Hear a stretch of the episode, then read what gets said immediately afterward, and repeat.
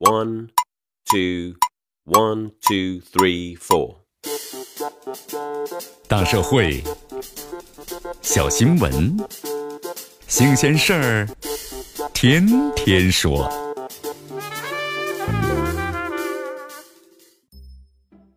朋友们，你们好，这里是天天说事儿，我是江南。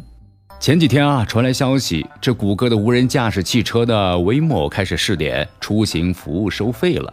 这真是有点让人激动啊！这表明啊，在无人驾驶商业化的上面，这谷歌又走在了前面。谷歌从2009年开始研发无人驾驶汽车，至今啊已过去十年了，比绝大多数的科技公司和传统的汽车商都要早得多。这个先发的优势啊，再加上自身的技术积累，这谷歌的无人驾驶进展超前一步，甚至两步三步，似乎也是理所当然。不过呢，从随后的报道来看，这谷歌无人驾驶车的商用依然面临着不少问题。相对于技术而言，这一回啊，似乎人的问题更严重一些了。怎么回事呢？根据媒体的报道，在对无人车政策最友好的美国亚利桑那州，这谷歌似乎正面临着一场呢全民的战争。这当地人呢，对谷歌无人车扔石头、割轮胎、跟踪骚扰安全员，甚至呢朝无人车举起了枪。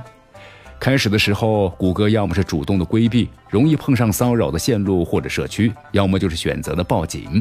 可随着类似之事增多呀，这谷歌毫无办法，对许多的骚扰只能够默默的承受。这当地人为什么如此讨厌无人车？这理由也是五花八门。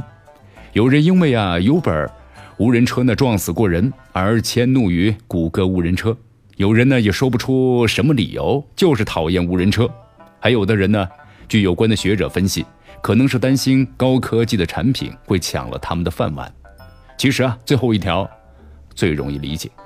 在18世纪的英国，纺织工人也认为他们的工资下降了，包括失业、这贫困，都是来源于纺织机的普遍使用。所以说，当时很愤怒呀，把机器都砸毁了。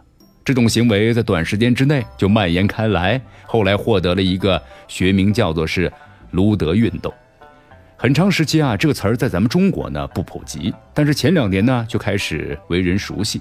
最典型的就是出租汽车对网约车的围堵。应该说呀，这围堵网约车第一次让人们体会到了新技术对人的冲击，从而促使公众开始思考这新技术它的社会包括伦理的意义。在这之前的话，人们对新技术、新科技都是无条件的热情的拥抱。而对所谓的创造性的破坏，还根本无暇顾及。这样的状况，其实呢，反映了我们认识上的偏颇。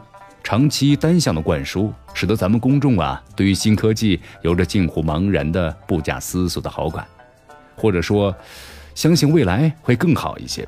而对于怀疑、抵触，也总是呢，习惯以保守、落后视之。其实呢，恰恰是所谓的保守和抵触，也拓宽了人们的。思维内涵和深度，让人们呐深入思考：我们热情拥抱新技术、新科技，究竟目的是什么？假如人和机器竞争中呢必然被碾压，我们就有理由去思考一下技术的伦理，包括新技术应用可能会带来的后果。经济学所谓的外部性，并不仅仅是指外部性，还有负的外部性。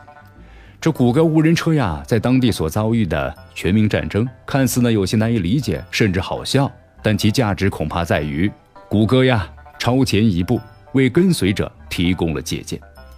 当然呢，从相关的报道来看，我们更倾向于相信，还是技术尚欠火候啊，导致了当地居民的负面反应。比如啊，有报道说，这谷歌无人车并线拐弯时啊，常常是犹犹豫豫。即使天气良好、路面宽阔、车流并不多的时候，也开得缓慢而胆小，表现得像个新手，给路上呢不同驾驶风格的人类司机带来很多麻烦。这表面看呢，这依然是人车磨合的问题，但其实呢，问题是人类有理由要求这样的磨合期尽量的缩短。其实，相比于这个 AI，更难琢磨的是人心。可假如人心越不过那道坎儿，机器的强行通过，必定是对人的侵犯和异化。这里是天天说事儿，我是江南，咱们明天见。